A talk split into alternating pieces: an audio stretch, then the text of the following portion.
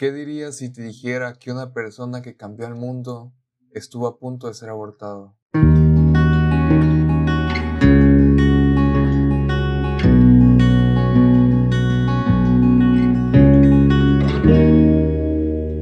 Buenos días, buenas tardes, buenas noches. Eh, sean bienvenidos al séptimo episodio de este podcast. Eh, en este podcast que queremos abarcar a una de las personas más emblemáticas del siglo XX, a, un ejemplo a seguir para todos nosotros, un hombre de fe, un, un gran ídolo eh, y una gran persona que hizo demasiadas cosas por los jóvenes y por el mundo en general.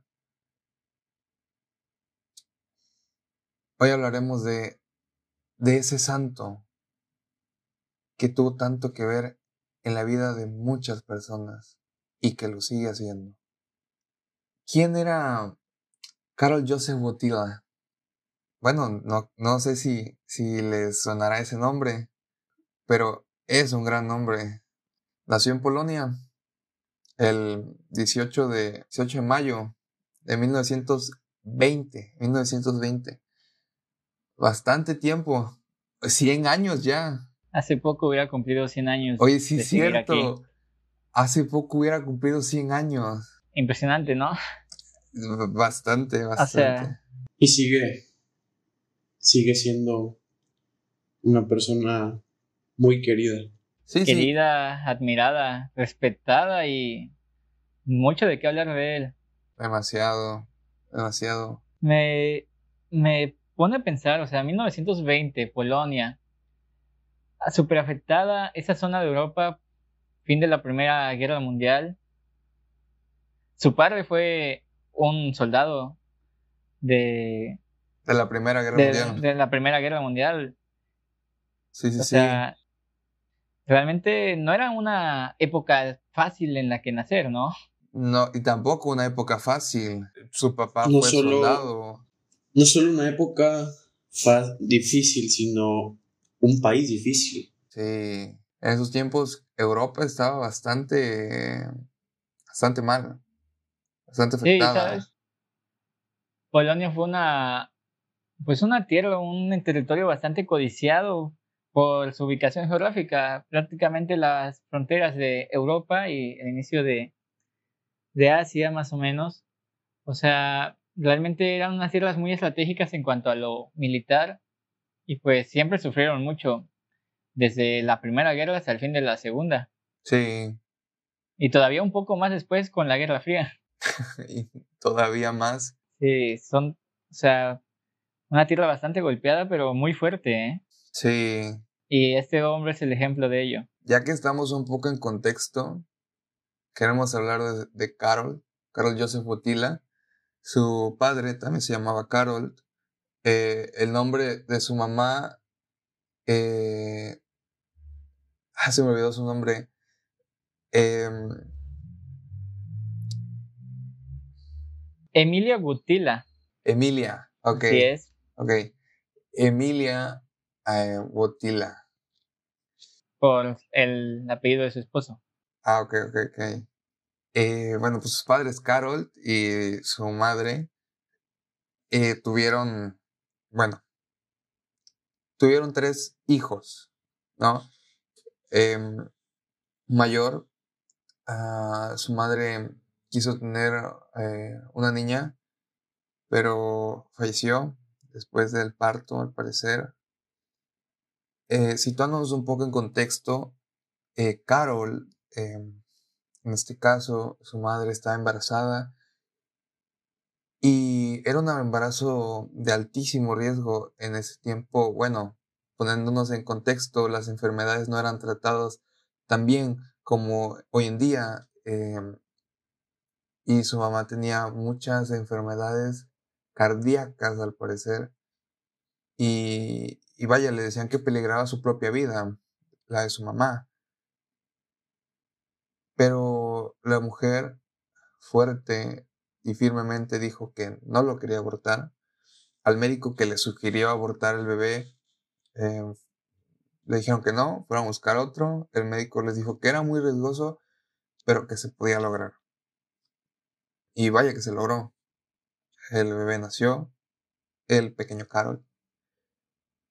Y bueno, su, su mamá, lastimosamente, eh, falleció años después. Creo que exactamente cuando él tenía ocho años. Estaba cerca de cumplir los nueve. Ajá, estaba, estaba a pocos meses de cumplir los nueve. Pues lamentablemente su mamá, em, después del parto, pues sus enfermedades ya iban avanzando y pues la medicina de esa época no era tan efectiva en muchas cosas. Digo, una persona se podía morir de gripe. Entonces, en contexto, la salud era delicada y pues su mamá, ah, con el paso del tiempo, pues se fue poniendo más delicada y lamentablemente falleció. De hecho, un dato curioso, su mamá lo primero que quiso que oyera cuando nació el niño fue las campanadas de la iglesia y los rezos de una misa, porque ellos vivían enfrente casi de la iglesia en Polonia.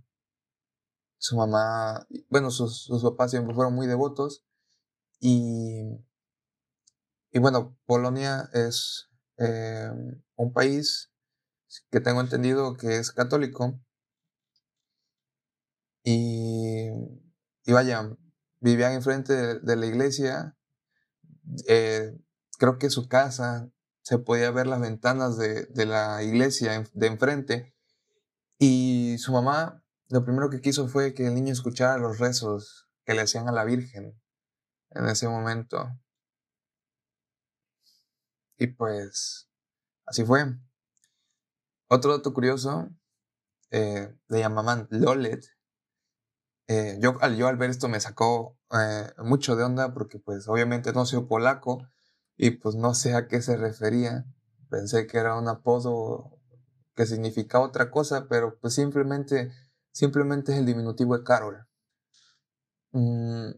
Ahorita que lo mencionabas en cuanto a lo de que Polonia es un país muy católico, eh, recuerdo que investigando un poco vi que tiene un catecismo muy conservador con ideas muy arraigadas realmente. Me, me sonó un poco como al, a México de Europa. Bueno, tal vez nosotros aquí no lo notamos siendo mexicanos, pero realmente somos uno de los países más católicos del mundo.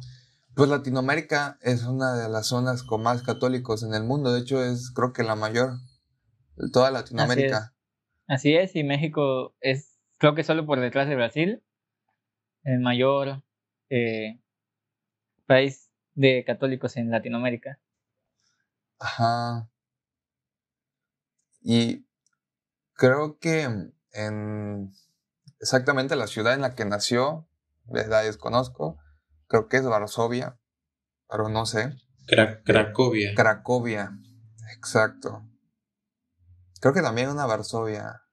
Si no me equivoco, estaba a minutos de estaba a minutos de la capital de Polonia, Ah, ok, ok, ok. Era un pueblo, horas. Era un pueblo con 8.000 católicos y 2.000 judíos. Fuerte en el tiempo de la Segunda Guerra Mundial. Era, era Varsovia. Sí, era Varsovia. ¿Sí? Es la capital de Polonia, sí. Estaba, donde él nació estaba, si no me equivoco, a dos horas de la capital. Que en ese tiempo no influyó mucho, pues que estuviera pues cerca de la capital. Pero pues ya un poco más adelante vamos a ver que con la llegada de la Segunda Guerra pues fue algo muy importante.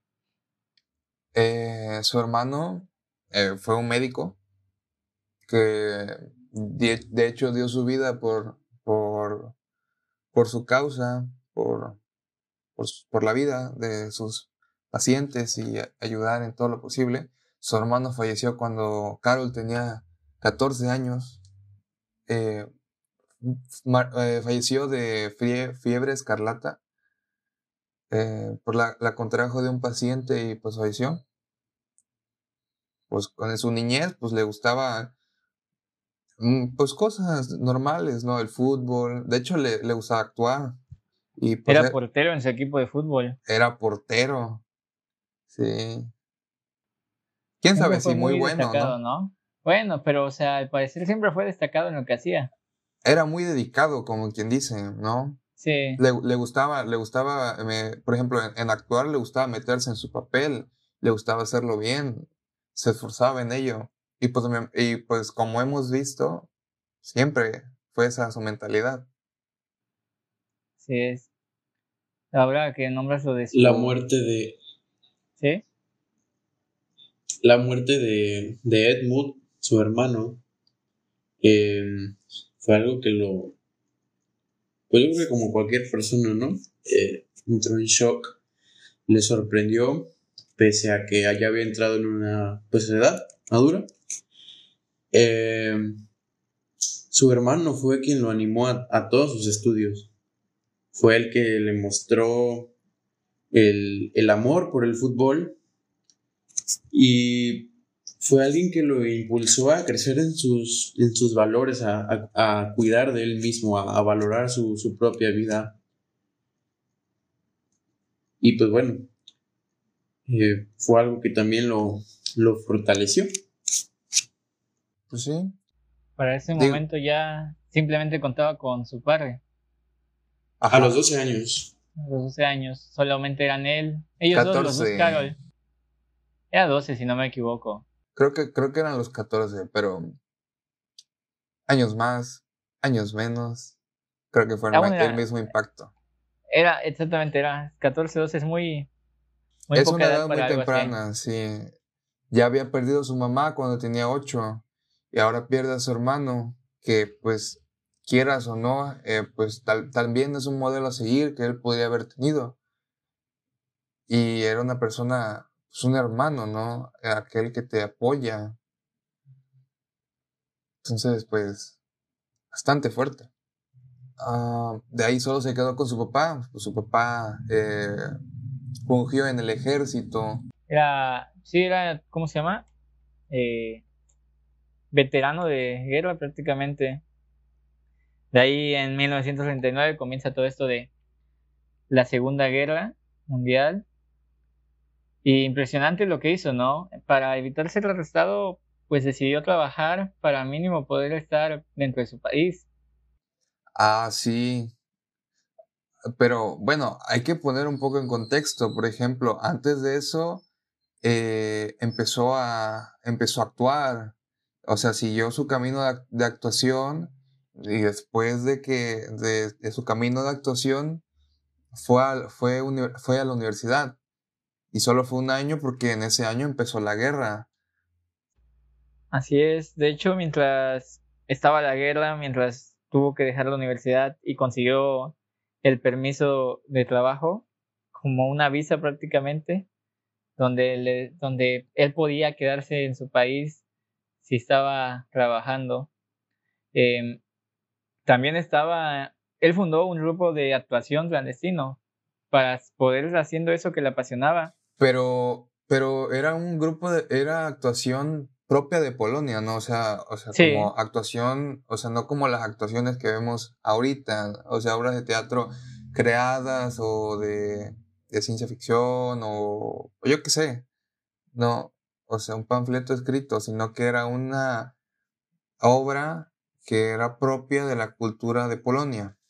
Así es, era algo muy, sí, como dices, muy propio de aquellos tiempos. Ajá, y, tam- y también nacionalista, vaya.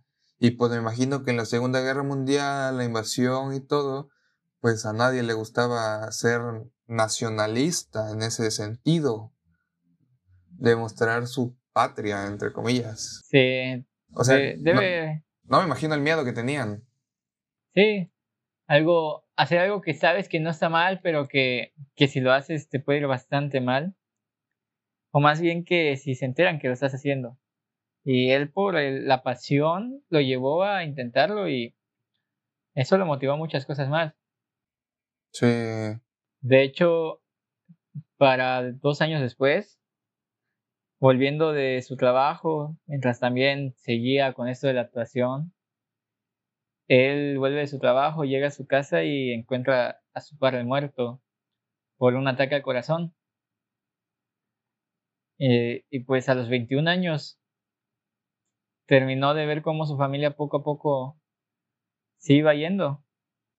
se quedó sin parientes próximos. Sí, su familia cercana, a los 21 años ya no estaba con él. Pero hay algo curioso. No solo creo que todo fue un plan perfecto. Em, cuando Edmund fallece, su papá pues se queda a su cargo y pues en el tiempo que le quedaba se encargó de educarlo, de educarlo en, en sus valores, en sus principios como, como hombre, para llevarlo a su edad adulta. Pero le dejó un regalo muy especial, un regalo que no solo Carol no sabía, sino que un regalo que cambiaría posteriormente a la humanidad. Su padre le enseñó el amor a la Virgen María y eso se convirtió en, se encarnó en el corazón de Carol y después iba a tener una magnífica consecuencia. Lo fueron educando en la fe. O sea, su, su padre le, le, le enseñó sus principios, le enseñó el amor a la Virgen. Digo, su, su madre también era, eran los dos, sus dos papás, les, en el poco tiempo que estuvo su madre, me imagino que también le fue inculcando esos valores, ¿no? Seguramente sí. Pero hay un momento en el que lo quieren arrestar, ¿no? creo que creo que fue después de sus clases o, bueno, el contexto no, no, no lo sé exactamente. Digo, no es como que sepamos exactamente el momento, pero sí lo que recuerdo es que hubo un momento en que los nazis lo quieren arrestar, ¿no? Porque querían llevarse a todos los jóvenes de, de esa ciudad, si no mal me parece. Y él pues tuvo miedo, ¿no? Y fue a su casa y, y se escondió atrás de la puerta. Y milagrosamente nunca lo vieron. No lo para cuando, para cuando esto pasa, pues prácticamente es la tercera vez que se salva. Ya antes, por accidente, un amigo le estaba mostrando un arma. Ambos pensaban que estaba descargada y el amigo jugando dispara y pues por suerte no, no lo usó siquiera a Carol. Poco después inició la guerra y iba por la calle, quién sabe, un descuido de él, un descuido de los soldados nazis y fue atropellado por, por ellos. Un total accidente. De hecho, lo subieron al carro y lo llevaron al hospital. ¿Quién diría que esos que le salvaron la vida después lo perseguirían? Haciendo un recuento, ya van tres veces que peligra su vida. Primero, su mamá, su mamá estuvo a punto de abortarlo. Claro que su mamá decidió que no. Después, su amigo eh, le muestra el arma pensando que estaba vacía, no tenía balas, no estaba recargada, pero sí estaba y le disparó. Luego lo atropellan los nazis. Ya van tres veces en, su, en sus que habrá tenido casi 22 años, en los que peligra su vida, ya había perdido a su mamá, ya había perdido a su hermano y ya había perdido a su papá en ese tiempo. Pero él siguió adelante, haciendo lo que más amaba. Tenía esos valores que le inculcaron. Amaba hacer teatro, amaba actuar, hizo clases, hizo un grupo clandestino, o sea, porque le gustaba hacer eso y le apasionaba después de todo lo que ya había pasado. Hay un momento crucial en, en, la, en su vida en, lo que, en la que se encuentra un extraño, ¿no? Este extraño Jan Tiranowski. ¿Qué pasó con ese extraño? Pues, quién sabe cuántas veces se encontraron, pero le fue mostrando muchas cosas, le fue, pues, le fue mostrando los, a los carmelitas. Bueno, para poner en contexto, eh, Tiranowski em, era como comúnmente nos referimos ahorita, tal vez un catequista, a él, un guía espiritual. Un guía espiritual, ajá. Pues él sentía ese llamado de, evangelizar a los jóvenes y a los demás también a los adultos en general. Y si no, me parece también eh, daba catequesis a, a, otras personas, creo que tenía grupos o, o, no sé, no sé en qué momento se encuentra eh, Carol con Tiranowski, pero Tiranowski le fue mostrando a, a los carmelitas, eh, le enseñó más de la fe, fue formándolo eh, más allá de, de, los cimientos que sus papás le habían dejado. Le, enseñó que la mejor manera de... Porque, o sea, imagínense, ya, ya había perdido todo. Los nazis están invadiendo su país, ¿no? Esa presión tan grande eh, y esta persona le dijo unas palabras exactas. Le dijo que la mejor manera de ayudar y la mejor manera de servir era poniéndose a disposición de los, de los demás. Y esa disposición era, era el camino de santidad. Era ser sacerdote. Le mostró, le mostró esa, tal vez esa cara que no conocía. Tal vez le enseñó un nuevo, una, una nueva manera de pensar, una nueva manera de vivir.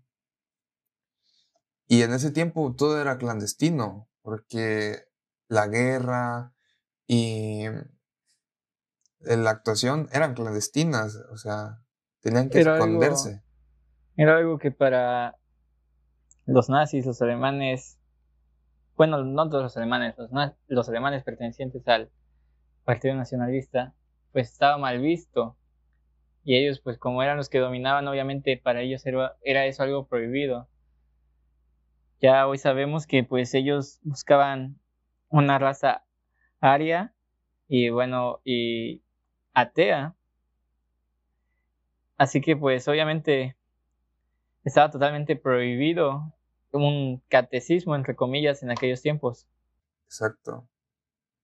Estas corrientes de pensamiento, el socialismo, el marxismo, este pensamiento arraigado que en contra de, de cualquier religión, más que nada, iban tras los judíos. No me imagino el, el, miedo que, que sintieron. Pues imagínate vivir en un mundo, en una época en donde era común ver tanques por, por las calles, la gente moría, eh, la gente tenía miedo, vivir con incertidumbre, y aún así decir el, voy a hacer esto, yo quiero hacerlo. Estos son mis ideales y nunca los voy a cambiar. Yo quiero cambiar el mundo, quiero ayudar a la gente. Y efectivamente esto es lo que decidió Carol. Decidió ser sacerdote. Se metió a un seminario clandestino otra vez. y se ordenó padre. Se ordena padre en 1946, ya un año después de la finalización de la Segunda Guerra, pero a pesar de que no había guerra como tal, pues eran los comienzos de la Guerra Fría y pues la URSS la URSS dominaba dominaba según según no, pero pues hoy sabemos que la forma en que dominaba Polonia y países cercanos. Sí a pesar de que la guerra había terminado, nada era fácil realmente. Presión política más que nada y... y exacto, exacto. Y, y, muchas otras, otras maneras mediáticas. Se dice que Europa se, se dividía casi, ¿no? En, en dos bloques. Occidental y oriental, ¿no? Sí, eh, había muchas cosas. El muro de Berlín, por ejemplo, era, era una de las inquietudes de esa época. Y pues nada, él siguiendo su camino, ¿no? Sí, empieza, o sea, se dice que pues los sacerdotes en, en parte seguían siendo, valga la redundancia, perseguidos por ahora la URSS, pero él era un hombre muy carismático en cuanto a leer y que le agradaba a los demás. Dice, dice que él no tuvo realmente tanto problema por eso. al menos no en su etapa como sacerdote. Le encantaba llevar a los jóvenes al bosque y enseñarles a orar ahí, platicarles acerca de Dios, de la Virgen. Incluso... Y eso está mal visto. Muy mal visto, pero o sea, no solo eso, sino celebrar la Eucaristía fuera de la iglesia, eso sí era algo muy, muy mal visto. Algo curioso, que él, él le encantaba la naturaleza, ¿no? Le, encantaba pasear por las montañas y por eso llevaba a los jóvenes ahí. Ahí encontraba a Jesús, encontraba en la creación, ¿no? Encontraba paz. Y, y, es, y es bastante reflexivo, ¿no? Le gustaba leer, era, era bastante letrado. Y le, le gustaba evangelizar a los jóvenes. Los jóvenes eran su, una de sus mayores pasiones, ¿no? Bien dijo alguna vez que el que se mantenía entre los jóvenes no envejecía. Sí es. ¿Qué va pasando después en su vida? Vamos ubicándonos un poco más. Nos quedamos en 1946 y seguimos avanzando en el tiempo. Ah, él, pues con una que otra complicación, va avanzando en su etapa de sacerdote, pero pues la gente lo quería mucho. Y no sé si ustedes me podrían decir bien por qué, eh, pero en 1958 es nombrado obispo auxiliar, ¿no? Sí, el, el porqué de que... El por qué tuvo que ser nombrado obispo así tan repentinamente. Ah, desconozco exactamente por qué, pero sí te puedo decir que fue uno de los obispos más jóvenes. De hecho, creo que hoy en día todavía sigue siendo el segundo, tercer obispo más joven en la historia de la iglesia. Sí. Con 34 años fue nombrado obispo. 38. 38. ¿38? Sí, sí, sí, 38 años. Tenía 38 años cuando fue nombrado obispo auxiliar. En la capital de Polonia, ¿no? Varsovia. Ajá. Así es. o sea, tal vez. En la catedral. Tal vez haya gente a la que dice, no, pues 38 años ya eres alguien, pues de algo de edad, ¿no? Pero para ser nombrado obispo es algo muy joven. Sí, bastante. Sí es. Bastante. Y, pero en ese tiempo eh, seguía en, su, su, caminar, seguía en, en, esa, en esa euforia hacia los jóvenes, ¿no? Seguía haciendo su trabajo pastoral de esa manera. Creo que en ese momento o fue un poquito antes, escribió su primer libro. Creo que se llama Amor y Responsabilidad. Sí, creo que, creo que fue en ese tiempo que escribió el primer libro, en el que hablaba del, del amor y del matrimonio y la responsabilidad de amar y la responsabilidad que se tiene en el mismo matrimonio. Y creo que estaba dirigido a mí, a los jóvenes y en general. Pero pues lo saco a colación porque le gustaba evangelizar, le gustaba leer, le gustaba escribir, le gustaba actuar, le gustaba el fútbol. Le gustaba reír, era alguien muy alegre y no solo con él mismo, sino que alegraba a los, a los que lo rodeaban.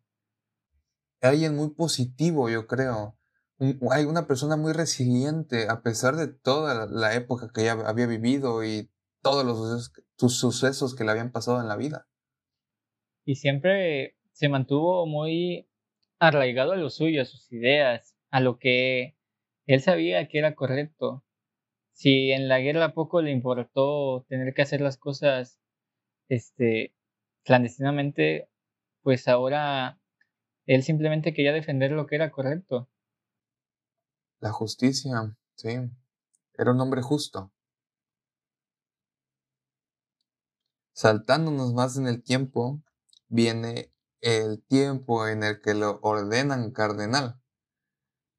Exactamente nueve años después de ser nombrado obispo auxiliar. En 1967, el Papa Pablo VI lo nombró cardenal.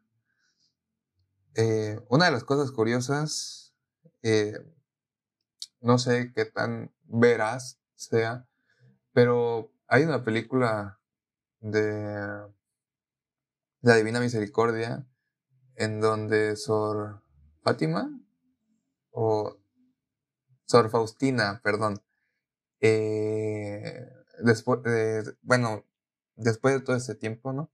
Así, eh, creo que ella ya había fallecido y, bueno, la Divina Misericordia en concreto, de, de ello estaba hablando.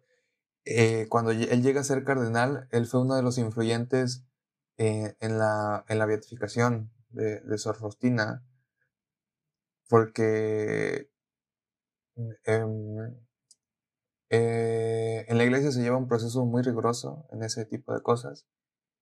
Eh, pero él fue uno de los principales que abogó por, por la Divina Misericordia en su tiempo de cardenal, destacando una de las cosas que hizo como cardenal.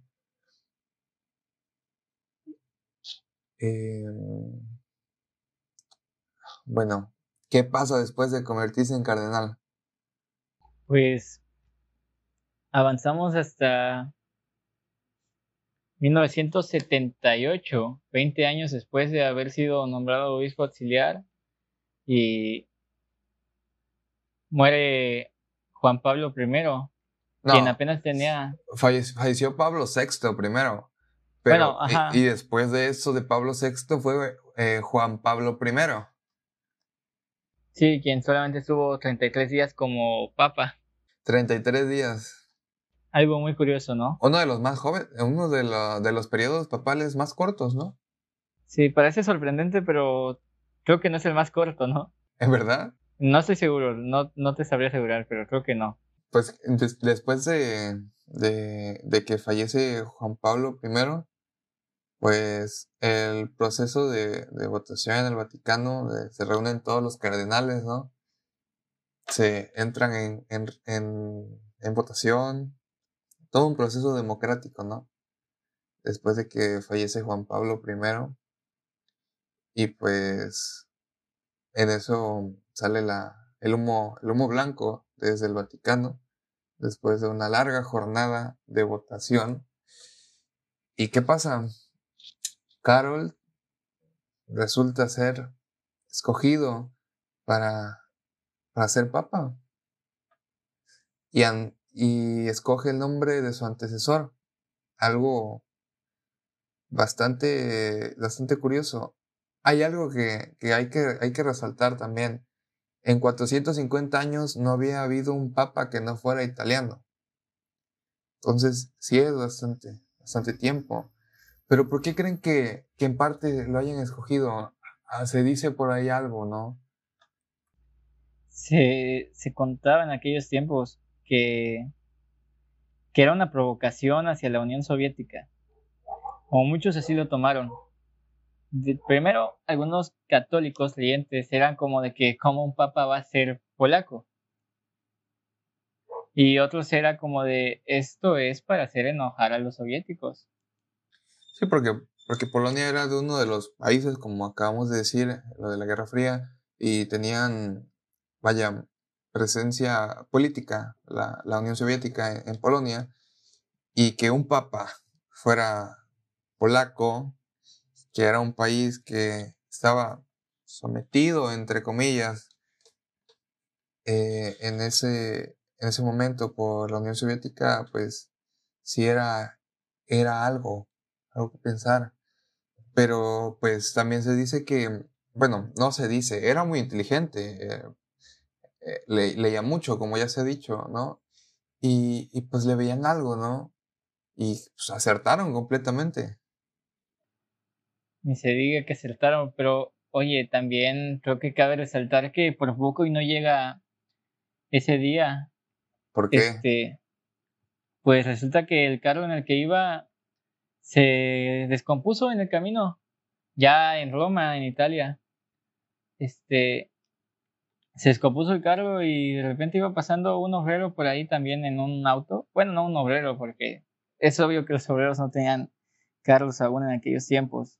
Pero un trabajador llevaba un carro y pues le dio un ride hasta la capilla Sixtina. De hecho, se dice que fue el último en entrar ese día. Fue el último en entrar y el primero en salir, ¿no? Así es. Es que los últimos serán los primeros. Oye, nunca, tal vez nunca había quedado tan bien, ¿eh? Definitivamente, Carol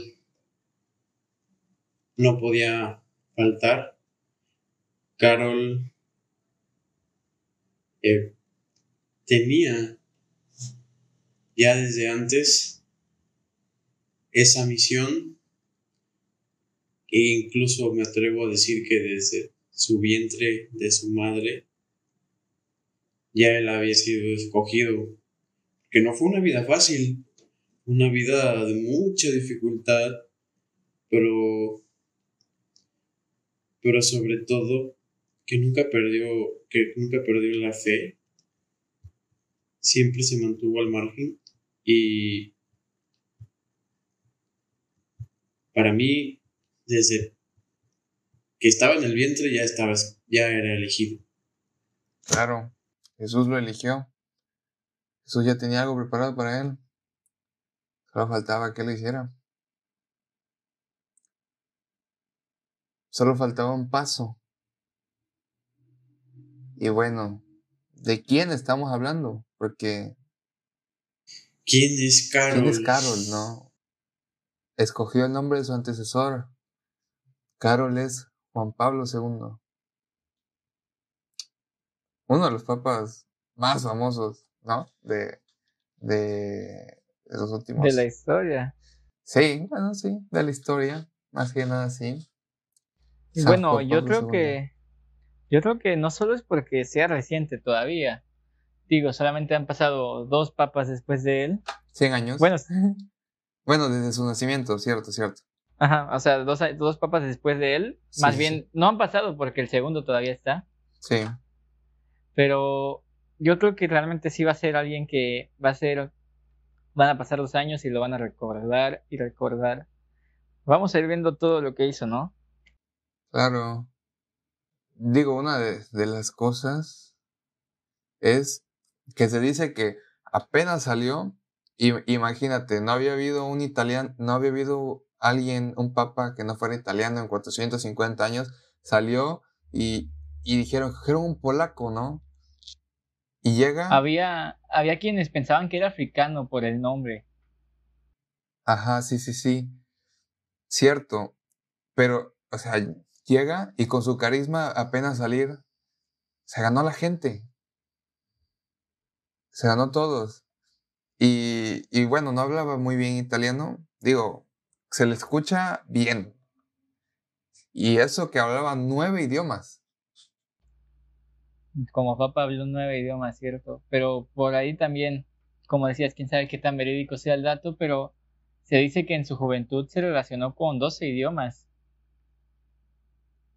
Es algo impresionante, ¿no? Sí, bastante. Yo nada más sé hablar uno. Eh, no, y al 100 otro, pero, o sea, nueve. Sí, es bastante. Nueve es bastante. ¿Y qué fue lo primero que dijo ya como papa? Como papa, pues exactamente su, su, discurso no me lo sé, pero hay una frase que hay una frase que dijo, si me equivoco me corregís. Porque no hablaba bien y bueno, no al 100% el italiano en ese momento. Y toda la gente se empezó a reír. Y con su carisma se ganó a la gente. Las primeras cosas que hizo como papa, exactamente no me las sé. Así al 100, 100, no me las sé. Pero sí sé que se preocupó mucho por lo que estaba pasando en el mundo en ese momento, lo que ya compartimos en contexto, ¿no? Una de las cosas que dijo es que si la, la política es asunto de la iglesia cuando afecta cómo la gente trata a la gente. Y es lo que estaba pasando. La gente, los superiores en ese momento estaban haciendo cosas, bueno, en la Segunda Guerra Mundial, ni se diga, pero en ese momento era un conflicto, la Guerra Fría, ¿no? Decía Juan. ¿Tú qué opinas, Juan? Pues, como dices, era un momento todavía bastante duro en la historia. eh, esa guerra que ah, tal vez recuerden ustedes en los libros de historia, la gente de Estados Unidos, la gente de la URSS, europeos, siempre vivieron al pendiente de a ver qué día caía la primera bomba sobre un país.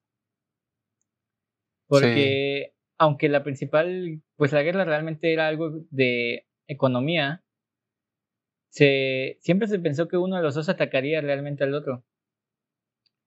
Y Carol, bueno, ahora Juan Pablo, siempre estuvo preocupado por eso y lo hizo notar y se esforzó hacia lo que consideró correcto. Muchas de las cosas que hizo como papa cambiaron el rumbo de, de, la humanidad en, cierta manera. Al menos de nuestra actualidad por completo. Claro. Em, algo de las cosas que hizo es que, bueno, le dijo a un sacerdote, lo regañó, ¿no? Sí, como papa, pues bueno, creo que a quienes conocen un poco de él han oído del papa viajero, ya que visitó en total 191 países. Exacto. Y, si no me equivoco, en Chile. Sí. Eh, regañó a un sacerdote que estaba involucrado fuertemente en la política. O sea, al decir involucrado es porque tenía un cargo político. Lo regañó en público ante la televisión internacional y le pidió a él y a todos los sacerdotes que si querían tener una crítica moral fuerte hacia la política, no debían estar en puestos políticos, debían de salirse de ella para poder criticar y hablar. Claro. Sí, y, fue, o sea, impactante, ¿no? En su momento. Y bueno, lo sigue siendo ahora mismo.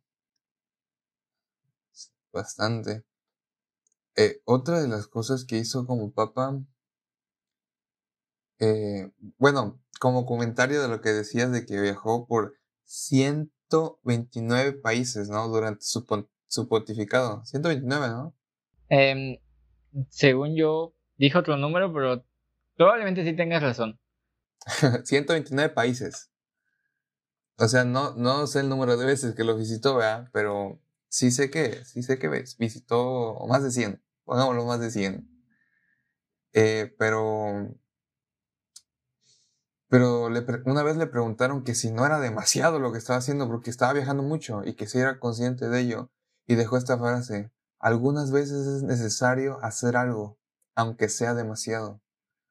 Es algo mucho para pensar, porque sí, era, era muy criticado en su momento por eso y ahora que tengo la palabra te confirmo, tenías razón, lo siento, este, 129. Sí, tenía razón. Sí, este, fue muy criticado y hubo un periodista, la verdad yo creo en su labor y correctamente como periodista, aunque tú apoyes tienes que tirar duro.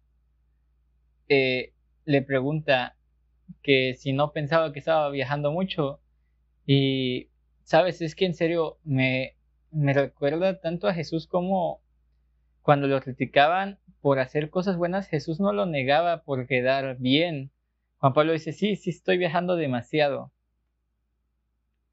Y dijo eso que tú, que tú mencionaste textualmente. Ese fue uno más. Pero creo que algo que debemos de destacar mucho es lo que pasó en mayo del 81. ¿Qué pasó? Juan Pablo, como cada miércoles, no recuerdo cómo se llama eh, lo que se hace, los miércoles en el Vaticano. Pues creo que es un recorrido para saludar a la gente, ¿no? Ajá, es un recorrido así, pero según yo tiene un nombre. Pero bueno, él iba pues sobre su jeep, una jeep adaptada para el Papa para que pueda ir sobre ella y pues obviamente descapotada. Cuando recibió disparos por parte de un agresor. Y, o sea, pues debe haber sido algo muy impactante, no solo para él, sino para todos los que estuvieron ahí. Fue el primer papa en ser disparado. Fue el primero en muchas cosas realmente. Sí.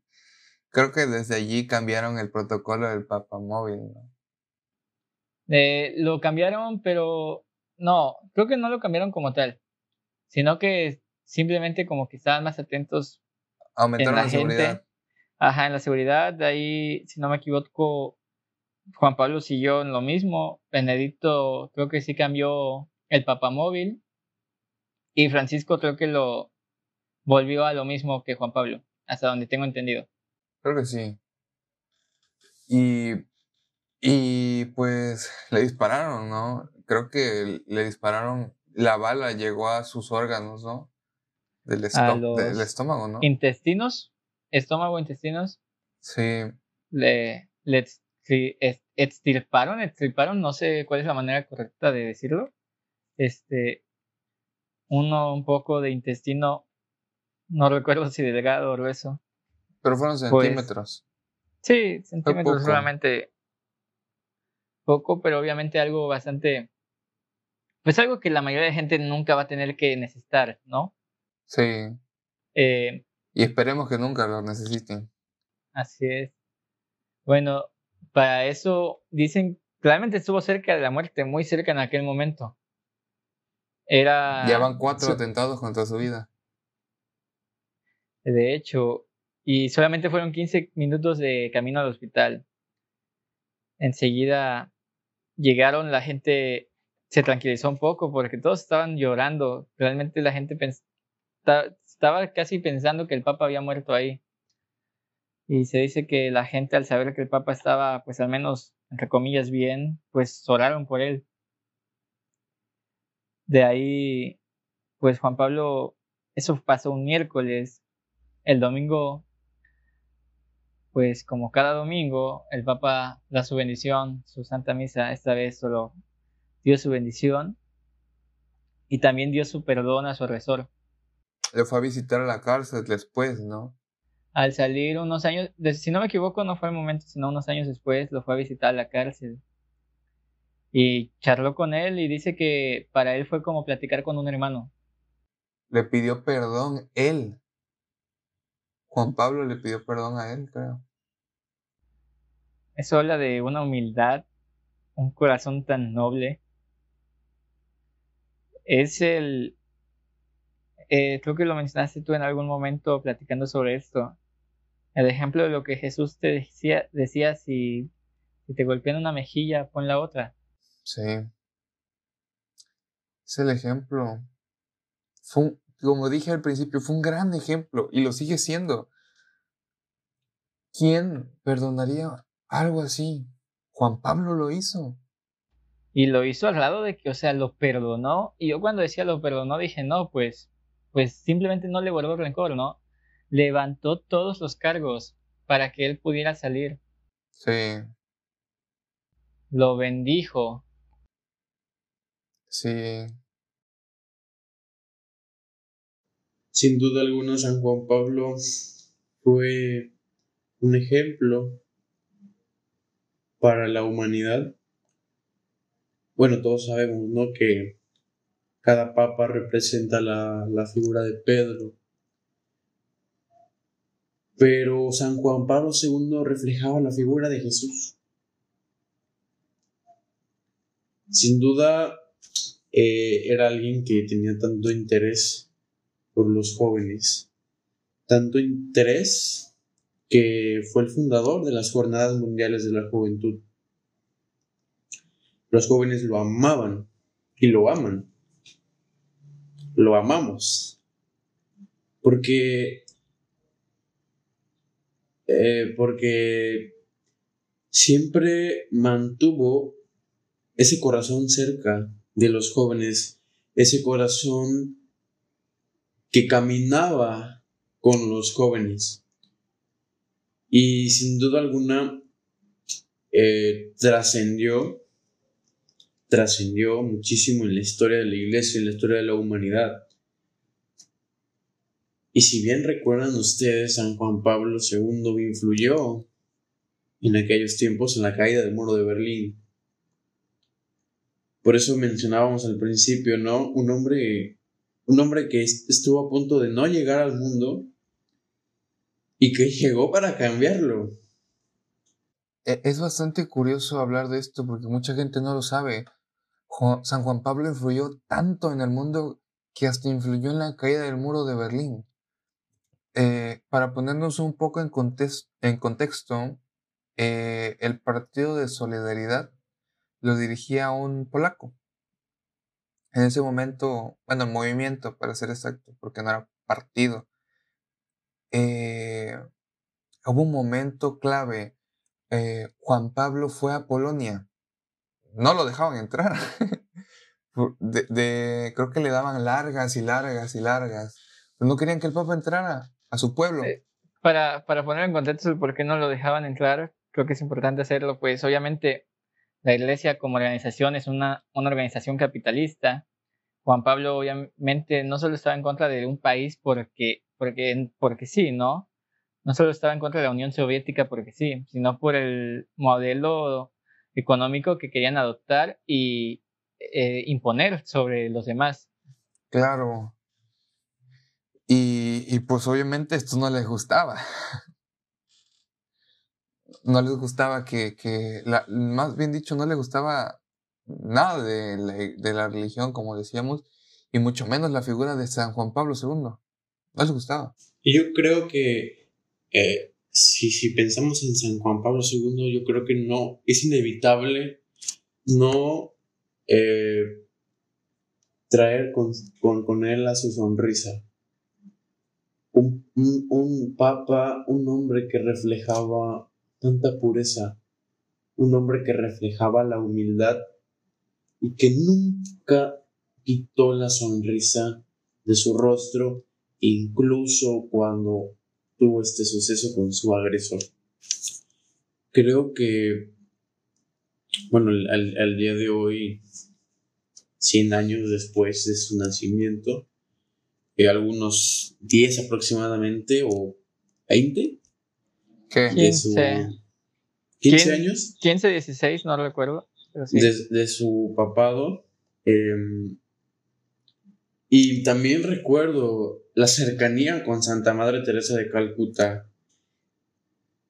Eran, como actualmente decimos, eran los befis de aquellos, de aquellos tiempos era, era, un, era un hombre que amaba a los niños, que, que siempre vio por las familias.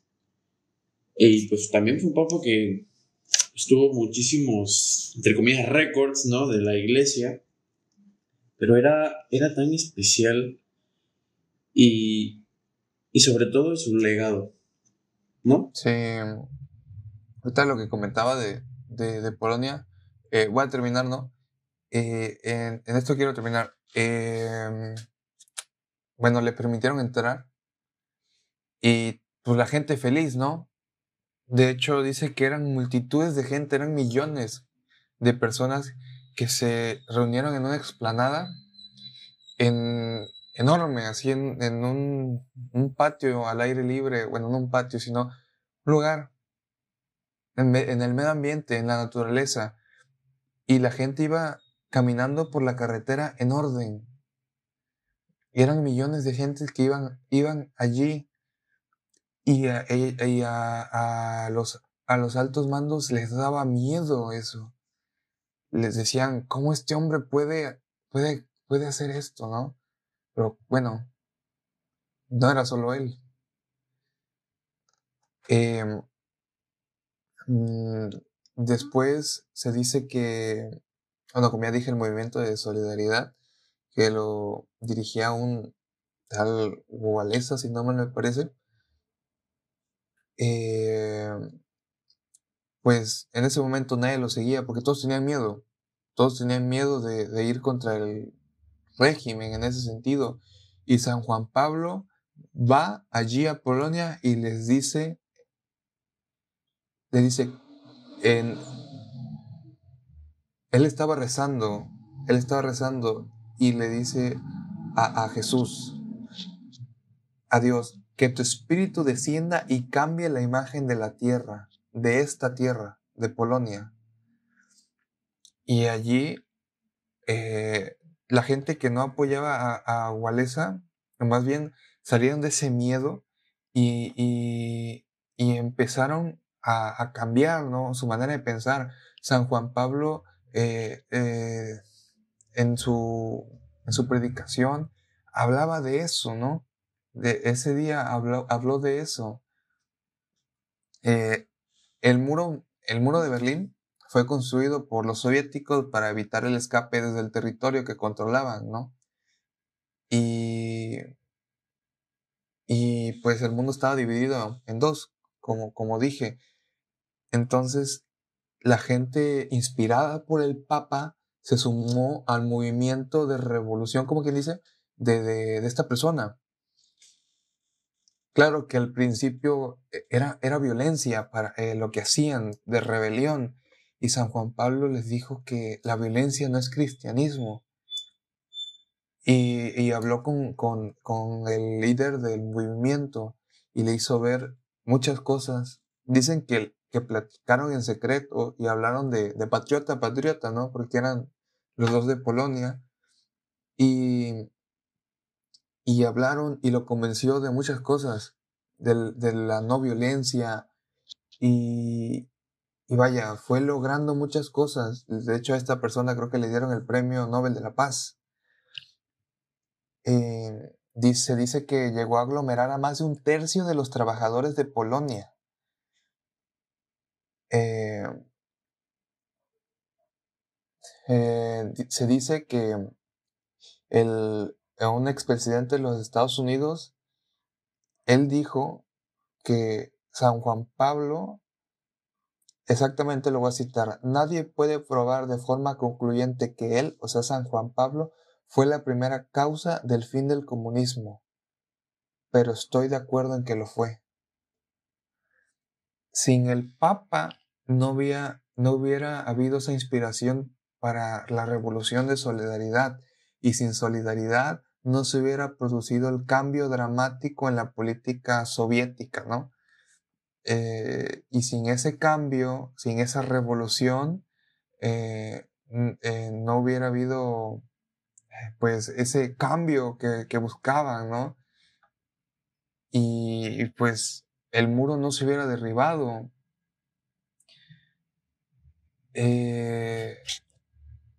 se dice que el 50% de la caída del muro de Berlín pertenece a Juan Pablo II, el 30% al partido político que mencioné y el 20% al mundo.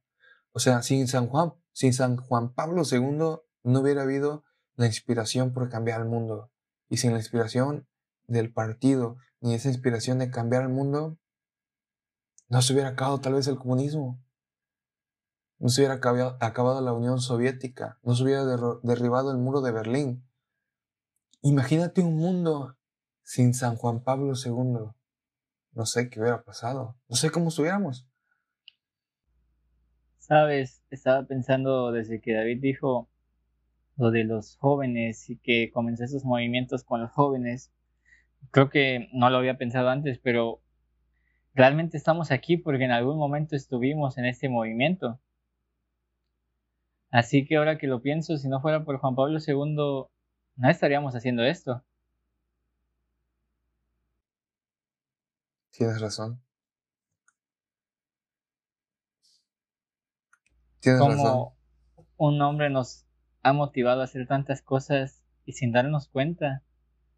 Tiene ese poder de hacer tanto sin hacer más ruido del necesario. Sin, sin él no hubieran existido las jornadas de, de la juventud. Sin él no se hubiera inspirado a las personas que nos inspiraron a nosotros. Sin él nosotros no tendríamos las ganas de inspirar a los demás. Y sin él tal vez no habría tantos santos canonizados actualmente. Él, él canonizó, exactamente canonizó a mil. Ahorita les busco el dato porque no me acuerdo beatificó, exactamente. Beatificó a 1340 personas y canonizó a 483 santos. Todos esos no sumaban los santos canonizados y beatificados por todos los papas anteriores. 264 papas juntos no habían hecho todo lo que hizo Juan Pablo II. 263, porque 200... ¿63? Sí, porque Juan Pablo fue el 264. Ah, ok. Que bueno, tengamos en cuenta que esto empezó, de la canonización empezó más o menos por el siglo III. antes era algo más de costumbre entre la gente. Sí, tienes razón. Pero aún así, o sea... Es demasiado, sí. Sí, es muchísimo, es muchísimo. hasta fue, San Juan Pablo hasta fue héroe de un cómic. Así es. Un cómic de Marvel. Sí, fue un cómic de Marvel. No, no uno que se inventó una iglesia de, de un pueblito. Fue un cómic de la mayor empresa de cómics en el mundo junto con DC. Sí. Imagínate a, tan, a tal grado, o sea, haciendo una recapitulación, todo lo que pasó en su vida. Se quedó sin familia a los 21, todo lo que pasó, su, ya sus cuatro intentos de, de, de, de muerte, sus, sus cuatro atentados contra su vida. Y, y, y, la época en la que vivió y todo lo que hizo. Todo. Nosotros no estaríamos aquí por él. Sin él, perdón. Nosotros, nuestros padres tal vez no estarían como están. Las personas serían totalmente diferentes, los países, la economía. El mundo probablemente tú pienses ahí en tu casa que está mal, pero podría ser mucho, mucho peor. Y aunque no es lo, lo ideal, gracias a Juan Pablo estamos mucho mejor. Sí. Bastante mejor, yo diría. Fue un héroe realmente. Quién sabe, además de todo eso, quién sabe indirectamente cuántas personas no salvó, cuántas vidas realmente no salvó. ¿Qué tanto más hizo aparte de lo que ya dijimos, no? Sí, un hombre de ideales arraigados, sin miedo a, a la opinión pública, porque él siempre defendió lo correcto, sin miedo a que los, las naciones opinaran diferente. Sí, era un hombre justo, buscó la paz, buscó buscó cambiar al mundo. Y lo hizo. Todo lo que vivió, no imagino cómo hubiera sido su pensamiento, pero casi que todo lo que vivió, y, y me imagino algo así como, yo no quiero que nadie más tenga eso. Yo quiero cambiar esto, ¿no? Bueno, ese sería mi pensamiento si yo viviera en esa época. Pero él lo hizo, él lo logró. Y lo hizo ver tan fácil. Porque siempre creyó en sus ideales. Y es que algo, algo más que creo que se nos estaba pasando. Él hizo alianzas de amistad, de paz, con judíos, musulmanes. Pero bajo las espaldas de sus consejeros. Así es. Eh, porque era algo también totalmente mal visto. Y es que él sabía que tal vez ellos estaban equivocados, pero eso no quiere decir que no tuvieran derechos ante nosotros, que no fueran iguales como personas. Porque al final él bien sabía que, aunque pensaran diferente, todos somos hijos de Dios y que a la paz no se llega si discriminamos a alguien, se llega aceptándonos. Y colaborando. Y esto es lo que buscaba él.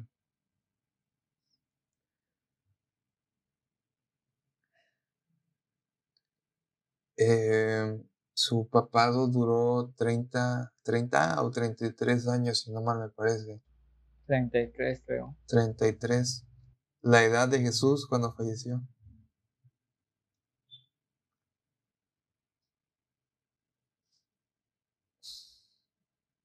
Creo que sí fueron 33, la verdad, desconozco.